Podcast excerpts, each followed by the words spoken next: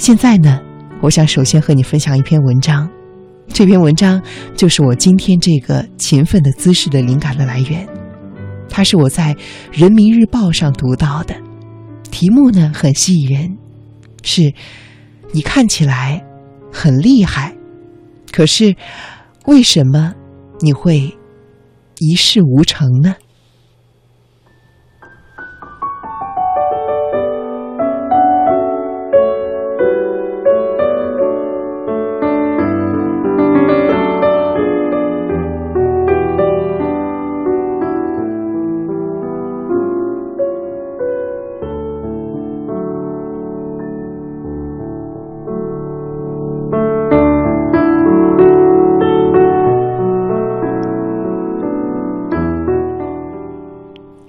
神是我朋友圈里的著名的牛人，他上知天文，下知地理，音乐、体育、心理无所不通。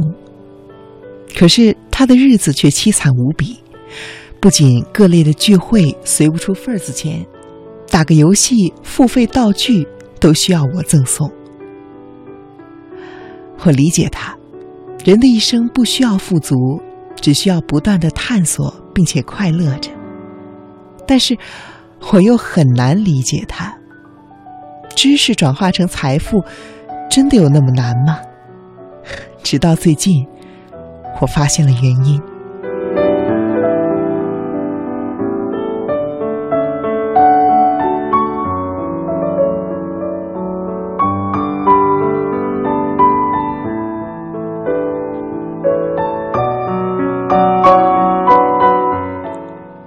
沙大神很喜欢打游戏，但是奇怪的是，他的段位停留在中上水平，就再也上不去了。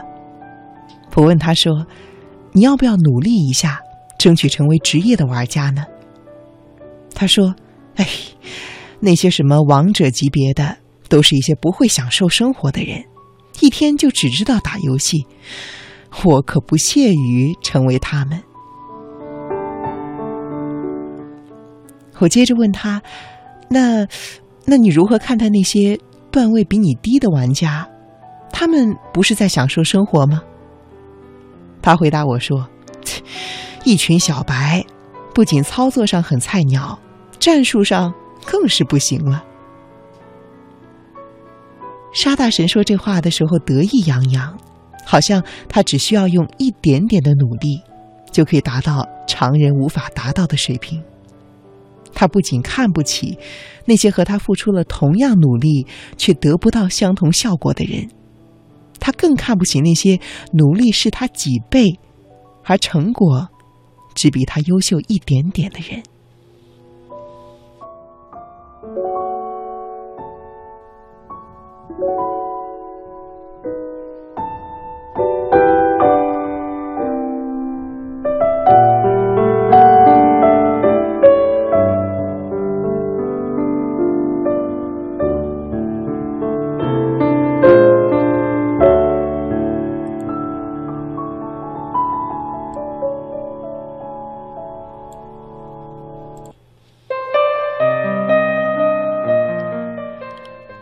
我突然想起我初中时候的女同桌，她总是每天晚上都复习到深夜，可是呢，期末考试只比我高几十分。我向周围的人炫耀说：“切要是我和她一样努力，我早就考上北大清华了吧。”可是，我的这份炫耀毫无意义，最终上清华的是她，不是我。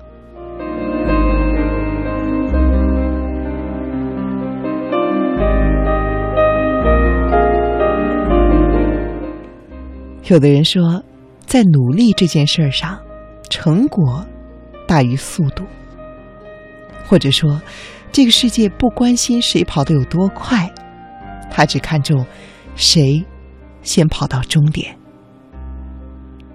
付出了百分之三十，努力做到百分之五十的人，只能够收获内心中虚幻的成就感，而那些付出了百分之二百。只收获了百分之八十的人，却能够得到这个世界的奖励。沙大神之所以一事无成，就在于他既不能够像职业玩家一样靠游戏为生，也不能够像休闲玩家一样娱乐舒心。他的生活充满了掌声，实际上却一事无成。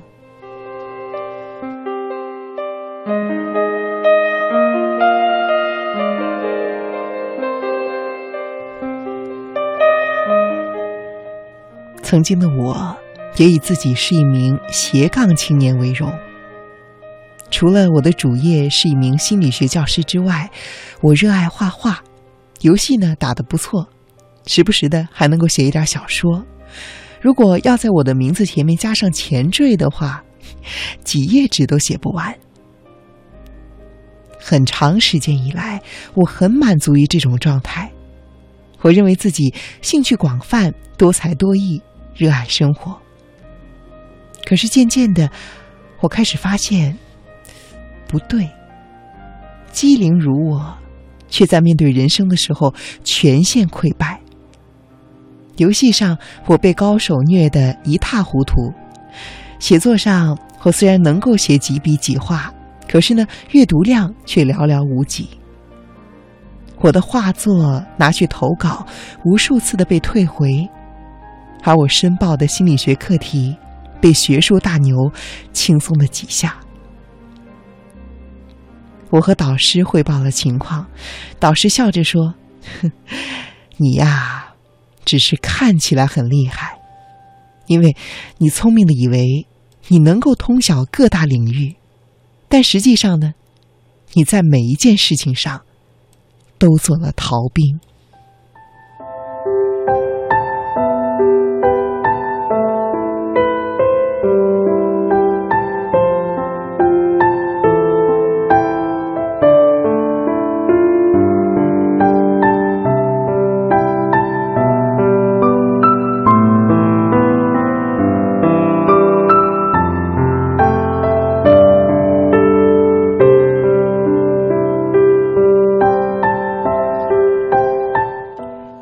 真正的厉害是有一个分水岭的，这个分水岭就是搜索引擎。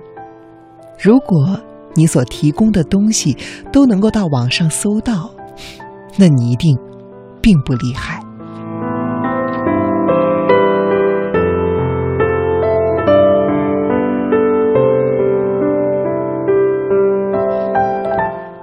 举个例子来说，很多人在游戏上多赢了几次。就觉得自己厉害，这真的是一种错觉。你呀，必须要能够玩到和网上发布自己打游戏的视频、教别人技术的那些人一个高度，那才真的叫厉害。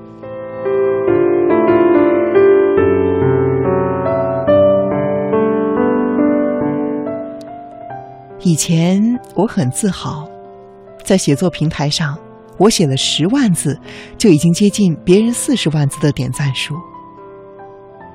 而当我发现我只是看起来厉害，认为自己聪明而不去努力之后，我彻底的抛弃了这种自我麻痹。我开始佩服那些认认真真耕耘的人。后来，我从每周一次更新改为三天一次更新，在不知不觉中。我已经成为了写作平台上排行前列的人。我非常的喜欢现在的自己，现在的我已经没有过去那么狂妄了。我所擅长的东西沿着我的专长所展开。我的主线任务仍然是在心理学的道路上战斗，而原来我当做玩玩的那些技能，我整合了它们，让它为这个主线服务。我用自己的画画为我自己创造了一个头像。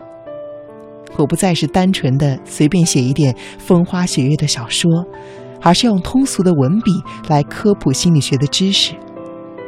而每天呢，在工作完毕之后，我会打开游戏玩几局，他们对于我来说是放松的方式。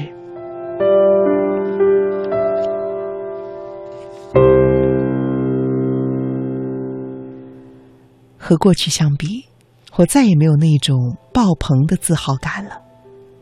我反而是无时无刻不在感受自己的肤浅。每晚睡觉之前，我不再得意于自己是多么的聪明，而是开始认认真真的回忆我做过的事情。我终于知道，看起来很厉害，到真正厉害，中间还差得很远很远。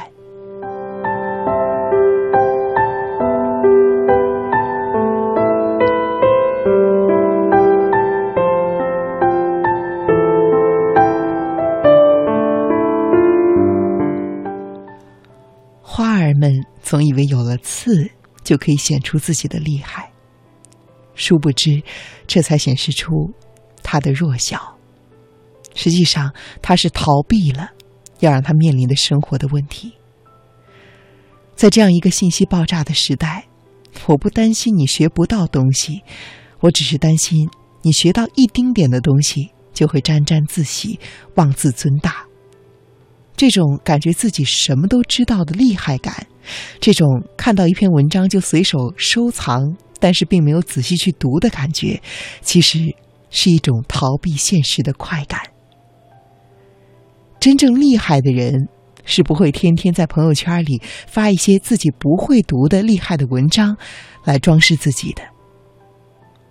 生活达人。不管看起来是否厉害，他们都不会在真刀真枪的实战面前抱头鼠窜，因为心的强大才是真正的强大，而真正的强大永远是沉默的。